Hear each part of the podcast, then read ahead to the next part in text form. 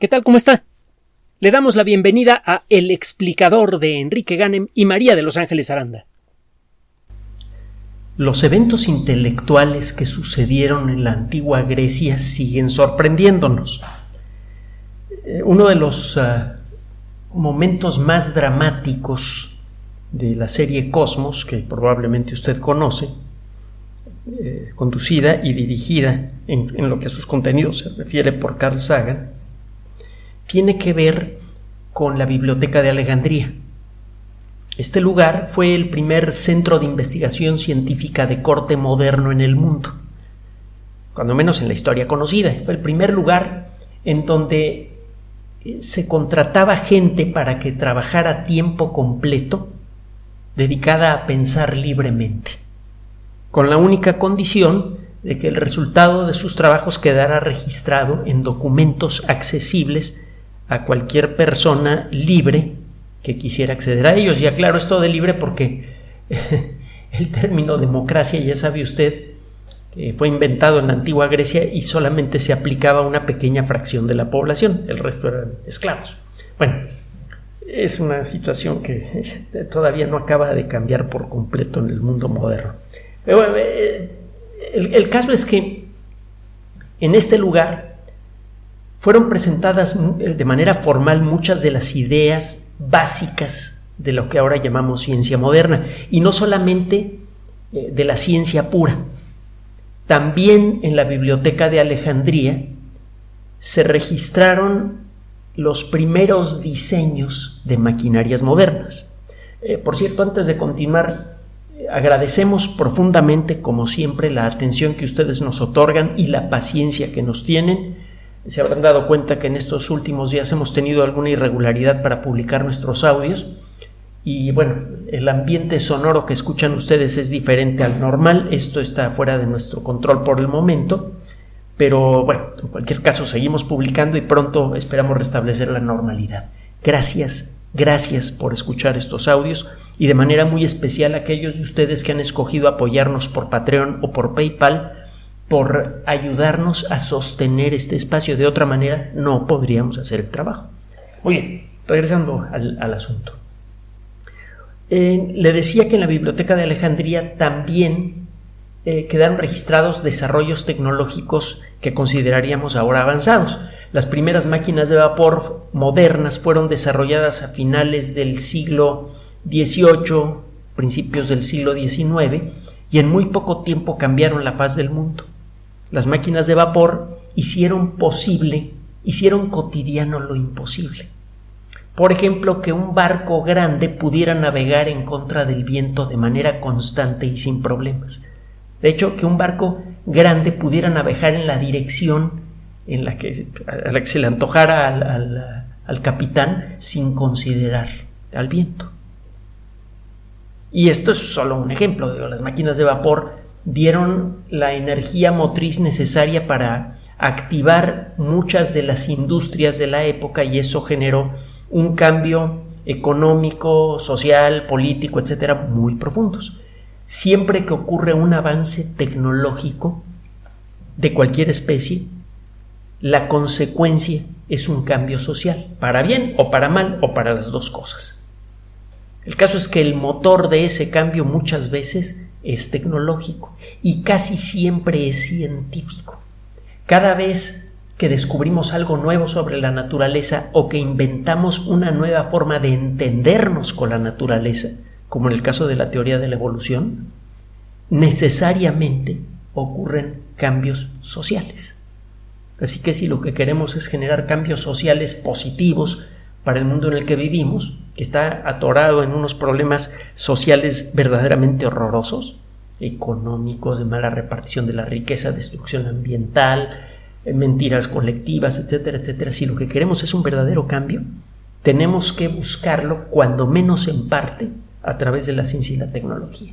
Bueno, pero ¿de qué estoy hablando?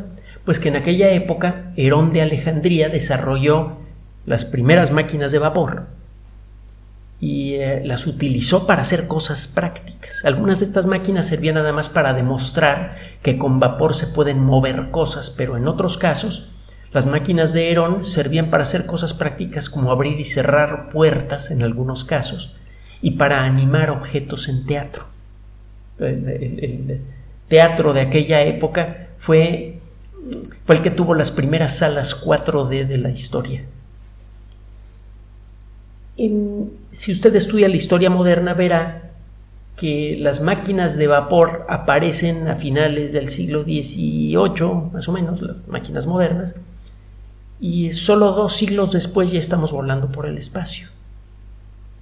Si eso hubiera ocurrido, este es el razonamiento de, Sagan y de otras personas en Cosmos, si esto hubiera ocurrido hace dos mil años, si eh, eh, las ideas de Herón hubieran tenido la misma consecuencia económica y social que tuvieron las máquinas de vapor de Watt y otras personas así, entonces para principios del siglo XX estaríamos ya viajando a las estrellas. O hace mucho tiempo que habríamos convertido a la Tierra en una ruina radioactiva. Pero bueno, el caso es que es claro que en la antigua Grecia ocurrieron cosas extraordinarias en materia intelectual, pero también en materia tecnológica. Una de, una de las muestras más inquietantes, más eh, deliciosas de este avance tecnológico, eh, fue hallada en octubre de 1900 por un grupo de personas que se dedicaban a sacar esponjas, eran pescadores de esponjas. Eh, este grupo era dirigido por un capitán Dimitrios Kondos. Encontraron cerca de la isla de Anticitera un barco hundido de la era romana y entre las cosas que hallaron las pocas cosas que en aquella época pudieron sacar, había una bola de coral sucio que, en la que se podían ver algunas láminas de algo metálico. Y al ver de cerca este, este amasijo, los buzos encontraron sorprendidos algunos engranes. Vieron eh, lo que parecía ser el interior de una especie de reloj de reloj moderno. Los primeros relojes más o menos modernos fueron inventados y comercializados por personajes como Christian Huygens, Huygens, eh, un astrónomo muy, eh, muy conocido, todos los aficionados y, profesionales de la astronomía saben quién fue Christian Huygens. Eh, fue, entre otras cosas, el descubridor de la verdadera naturaleza de los anillos de Saturno, realizó muchos otros descubrimientos muy valiosos y además fue un industrial eh, de éxito. Comenzó a fabricar relojes eh, de péndulo de muy buena calidad para los estándares de la época. De entonces para acá, eh, los relojes han mejorado desde luego mucho sus características, pero siguen funcionando con el mismo principio. Tienen un dispositivo que hace algo parecido a tic-tac, un oscilador y tienen un dispositivo que cuenta los tic-tacs y eh, mueve las manecillas o los numeritos de una pantalla. Es decir, un reloj tiene un oscilador y un contador. Los osciladores y contadores de los primeros relojes eran cadenas de engranes. Y eso es lo que parecía verse en el interior del mecanismo de anticitera. Total que para hacerle corta la historia, la idea de que pudiera existir un residuo arqueológico de un dispositivo que usaba engranes, pero de hace dos mil años, resultó absolutamente increíble para mucha gente. Y se llegó a decir que probablemente Condos o alguna otra persona estaban tratando de engañar a la comunidad científica, etcétera, etcétera. Total que con el paso de los años, el estudio cada vez más preciso, con técnicas cada vez más avanzadas de los restos arqueológicos de este dispositivo, dejaron en claro que es real. De entonces para acá, el dispositivo de anticitera, así es como lo va a encontrar en Internet, se ha vuelto muy famoso. Se han hecho muchos estudios, etcétera, para tratar de entender qué hacía este aparato. Y eh, de eso trata esta cápsula. Tiene ya un buen tiempo que varios grupos de investigación trabajan con los restos con los fragmentos del mecanismo de anticitera para tratar de adivinar cuál era su función. la masa informe de material que fue hallada en 1900 ha sido separada cuidadosamente con el paso de los años y utilizando técnicas especiales para disolver cuidadosamente el carbonato de calcio y las otras sustancias de los esqueletos de animales marinos que encementaron a los que, empastaron a, los restos del dispositivo. Y poco a poco se han ido sacando fragmentos de la maquinaria metálica que estaba ya casi completamente corroída. En la actualidad eh, la última vez que leí algo al respecto ya se habían separado 82 fragmentos esto fue hace poco incluyendo 30 engranes. Realmente tiene engranes el mecanismo de anticitera.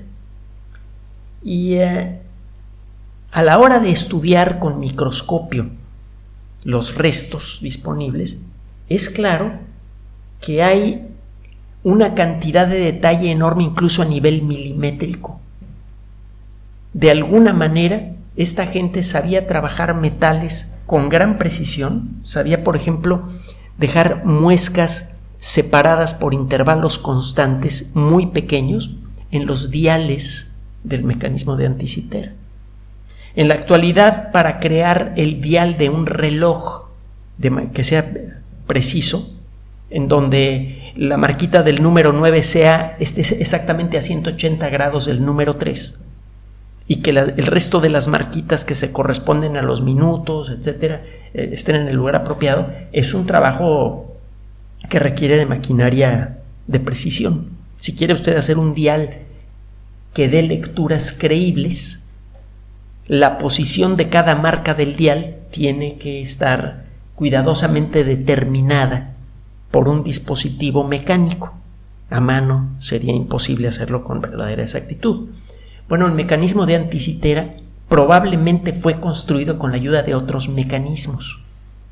Porque el detalle que se puede ver en el dial, en los diales, tiene varios, es, ah, es excepcional, incluso a nivel milimétrico. Hay un proyecto de investigación que arrancó en el año 2021, parte de lo que le acabo de reportar, el número de pedacitos del, mecanismos de anticitera que se han podido separar de la masa esta de, de, ah, roca, etc. forma parte de este proyecto. El proyecto arrancó en el año 2021, termina en el año 2025 y recientemente el equipo de investigación acaba de presentar nuevos datos, tanto de lo que han podido recuperar en el pecio de, de este barco hundido, lo han visitado con frecuencia, como en lo que al estudio del mecanismo de anticitera se refiere. por un lado, se han hallado más cosas en el, barco hundido. Y por otro lado, sabemos más sobre el funcionamiento de este mecanismo. Han encontrado, por ejemplo, una estatua de Hércules. Eh, eh, la primera fue hallada en el año 1900. Han encontrado otros fragmentos de esa misma estatua que estaba eh, lastimada por el hundimiento y han encontrado otras figuras y han encontrado evidencia que confirma una sospecha que tenían los arqueólogos desde hace tiempo. Resulta que este barco está ligado con otro aspecto de una historia que es conocida por mucha gente. La antigua Roma estableció por las buenas y por las malas también muchas de las bases de la civilización mediterránea moderna. Y hay que decirlo, eh, casi toda la civilización mundial en la actualidad es heredera intelectual de Roma, que a su vez es heredera intelectual de Grecia. Casi todo el mundo piensa con ideas griegas y con valores griegos. El valor de la democracia, eh, la idea de que la materia está hecha de átomos, la palabra átomo, atoma viene del griego, eh, la idea de que el Sol está en el centro del sistema solar y los planetas giran a su alrededor, que los eclipses son producidos cuando la sombra, eh, cuando un objeto se mete dentro de la sombra de otro, un objeto celeste se mete dentro de la sombra de otro. tantísimas ideas, algunas de ellas importantes para la medicina, otras para la arquitectura, para la ingeniería, etcétera, vienen de la antigua Grecia. Así que cualquier cosa que nos permita entender mejor lo que sucedió en aquella época nos permite entender mejor por qué somos lo que somos. Resulta que este barco, casi con seguridad, le digo, esto, ya se sospechaba esto desde hace tiempo, pero había muchas dudas al respecto, estas dudas prácticamente han sido eliminadas, el barco llevaba una serie de trofeos que iban a ser presentados en uno de los triunfos de Julio César. Un triunfo en la antigua Roma era un desfile fastuoso, espectacular, generalmente era acompañado con fiestas de todo tipo, a veces incluso eh, eh, fiestas en el Coliseo romano, ya se imaginará usted con toda clase de, locuras y barbaridades, eh, en una fiesta que, tenía loco al pueblo romano a veces durante días enteros. En este desfile pasaban por delante los vencidos o cuando menos los miembros más importantes de las familias más poderosas del territorio que había sido conquistado, las armas, los estandartes, eh, objetos simbólicos del, triunfo que se había conseguido contra, contra esa gente. Y desde luego, en, en, un sitio central estaba el gran general victorioso. Y a Julio César le encantaban desde luego los triunfos. Pues en uno de estos triunfos se iban a presentar una serie de cosas que iban en ese barco, incluyendo al mecanismo de anticitera. Esto liga a este barco con una figura histórica muy conocida. de la antigua Roma es, eh, un, tanto triste. Roma, le digo, tuvo una influencia enorme en el desarrollo de lo que es la civilización occidental, fue la que encaminó los, eh, eh, las ideas, los valores culturales de la antigua Grecia y los volvió universales en la zona del Mediterráneo. Para por las buenas y por las malas. Había muchas cosas con las que los romanos simplemente no comulgaban, por ejemplo con la idea de la democracia, pero tenían un enorme respeto por la cultura griega y ayudaron a conservar muchos de los escritos, muchos de los frutos intelectuales de la antigua Grecia. Y otra civilización que también hizo mucho por hacer eso fue la, la árabe. Tenemos que hablar de eso después. Bueno, el caso es que como consecuencia de, de, este proceso, frecuentemente los mejores frutos de la cultura y también de la, de la tecnología de la época fluían hacia Roma. Y fue como consecuencia de un accidente que este dispositivo nunca llegó a tierra. Se hundió en el mar griego y no fue recuperado sino hasta el año 1900. Y es apenas ahora que estamos empezando a entenderlo. La mejor reconstrucción, esa es la segunda parte de la nota, la mejor reconstrucción que hay hasta el momento del mecanismo de anticitera involucra una caja probablemente de madera con las dimensiones eh, más grande que una caja de zapatos, pero con una forma similar bastante más grande que una caja de zapatos, pero con la forma general de, una caja de, este tipo. Y tenía en sus dos caras más grandes diales, que servían probablemente para indicar el nombre del mes de, vigente en el momento, eh, eh, un dial que indicaba cuándo iba a ocurrir el próximo eclipse que para los eh, romanos era, bueno, para todo mundo en aquella época era un evento importante, y también en otro de los diales señalaba ciertos eventos importantes. Por ejemplo, probablemente las salidas helíacas. Cuando Sirio, que es la estrella más brillante del cielo nocturno, sin considerar a los planetas, la estrella de a verdad más brillante del cielo nocturno, cuando Sirio tiene una salida helíaca con el Sol, lo que sucede es que las dos estrellas, la estrellota, el Sol y la estrellita Sirio, salen al mismo tiempo por el horizonte del este. Esto sucede solamente una vez al año. Y está también, desde luego, el ocaso helíaco, cuando una estrella está sincronizada con el Sol y se oculta por el horizonte al mismo tiempo en el que el centro del Sol eh, pasa por, por abajo del horizonte. Esto le servía, por ejemplo, a los egipcios para decidir cuándo tenían que prepararse para las inundaciones del Nilo y este tipo de eventos también le decían a muchas otras civilizaciones cuándo tenían que preparar momentos importantes para ellos.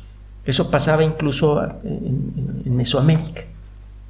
La observación de la posición relativa de ciertas estrellas brillantes con respecto al Sol le ha dado la clave a muchas culturas a lo largo del tiempo de cuál es el momento del año en el, que se está viviendo y qué es lo que se debe hacer en ese momento, sembrar, cultivar, emigrar. Entonces parece que el mecanismo de anticitera y hay buenos motivos para creerlo, era una especie de eh, reloj cósmico que marcaba los eventos celestes más importantes para la cultura griega. Este dispositivo seguramente costó mucho trabajo para eh, construirlo, pero muy probablemente las técnicas de construcción del mecanismo de anticitera estaban en cierto modo estandarizadas. Es claro que tenían técnicas para poner las marcas ultra precisas que hicieron en la superficie de los diales, los artesanos griegos, y es muy poco probable que estas técnicas se hayan utilizado una vez. Eso significa que este, estos dispositivos probablemente fueron relativamente comunes y servían para mantener sincronizado el funcionamiento de una colectividad que podía expandirse por, muchos kilómetros. Eh, recuerde usted que una fracción muy importante del territorio griego está en forma de islas y el comunicar islas hace dos mil años era algo eh, difícil y peligroso. El Mediterráneo eh, tiene épocas en las que tiene un clima bastante decente, pero en otras épocas a lo largo del año eh, sufre cambios espectaculares que en aquella época habrían resultado impredecibles y que llegaron a hundir barcos como este.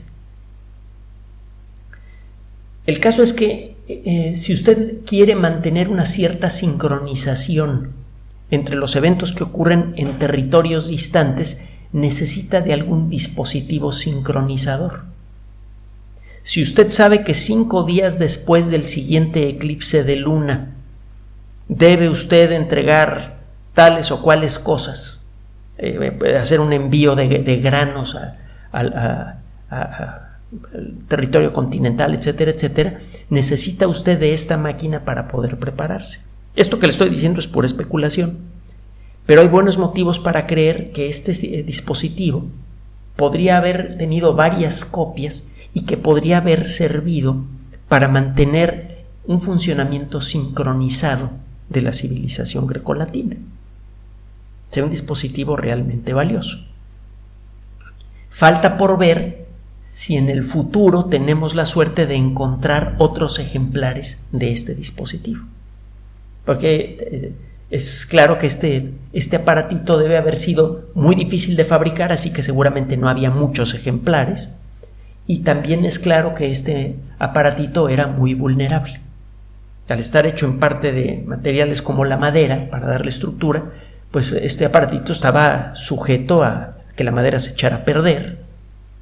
Y el metal siempre es valioso. Si un aparato de este tipo deja de, funcionar, es muy fácil que alguien derrita el metal para utilizarlo. Quizá eso explica por qué no tenemos otros ejemplares. En suma, el mecanismo de anticitera casi con seguridad es un dispositivo astronómico que sirve para llevar el tiempo, que probablemente servía para sincronizar la actividad de los distintos elementos de una civilización separados por grandes distancias. Y esto a su vez sugiere que podría haber servido para sincronizar actividades comerciales a gran escala. La civilización en el Mediterráneo tuvo un desarrollo realmente espectacular, sobre todo si usted lo ve desde la perspectiva de la historia humana. Nuestra especie apareció hace unos 300.000 años y durante casi, casi toda esa historia no hicimos nada. Los primeros desarrollos realmente espectaculares, tanto en cuestiones de concepto como en cuestiones prácticas, ocurrieron en la antigua Grecia.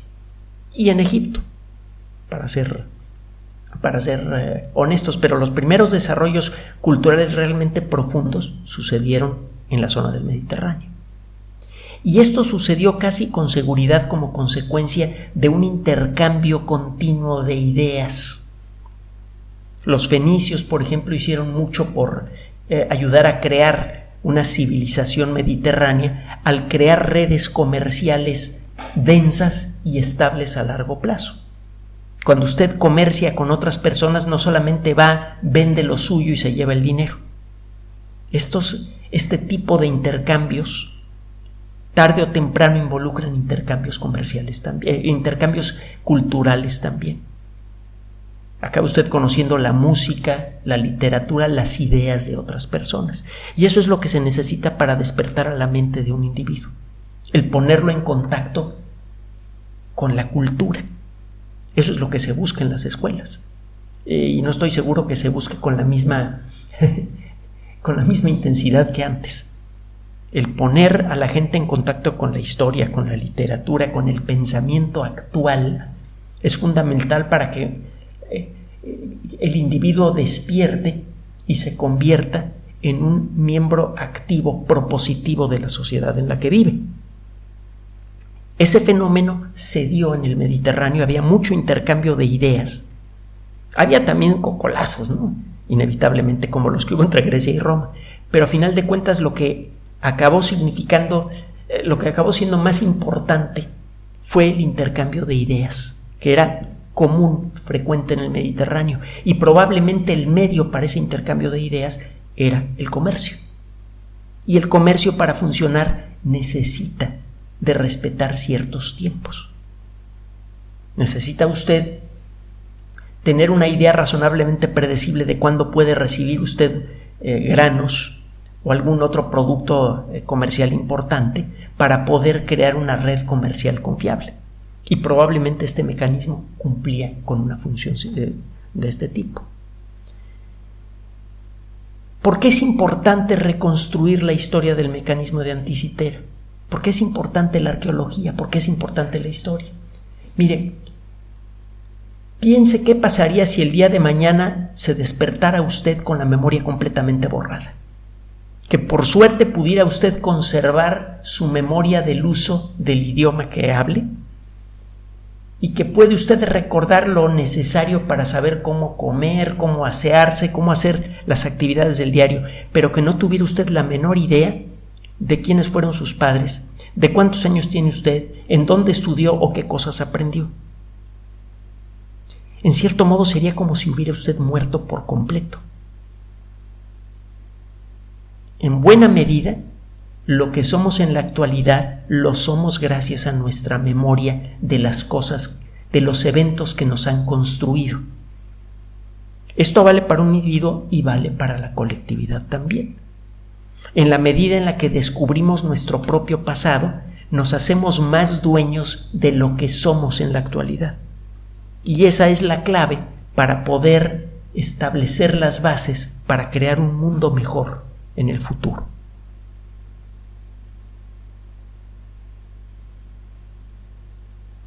Gracias por su atención. Además de nuestro sitio electrónico www.alexplicador.net, por sugerencia suya tenemos abierto un espacio en Patreon, el explicador Enrique Ganem, y en PayPal, el explicador patrocinio por los que gracias a su apoyo sostenemos este espacio. Puede usted descargar gratuitamente estos audios en formato MP3 en Spotify y en iTunes como El Explicador sitio oficial y en SoundCloud como El Explicador y con formato de video en YouTube en El Explicador sitio oficial.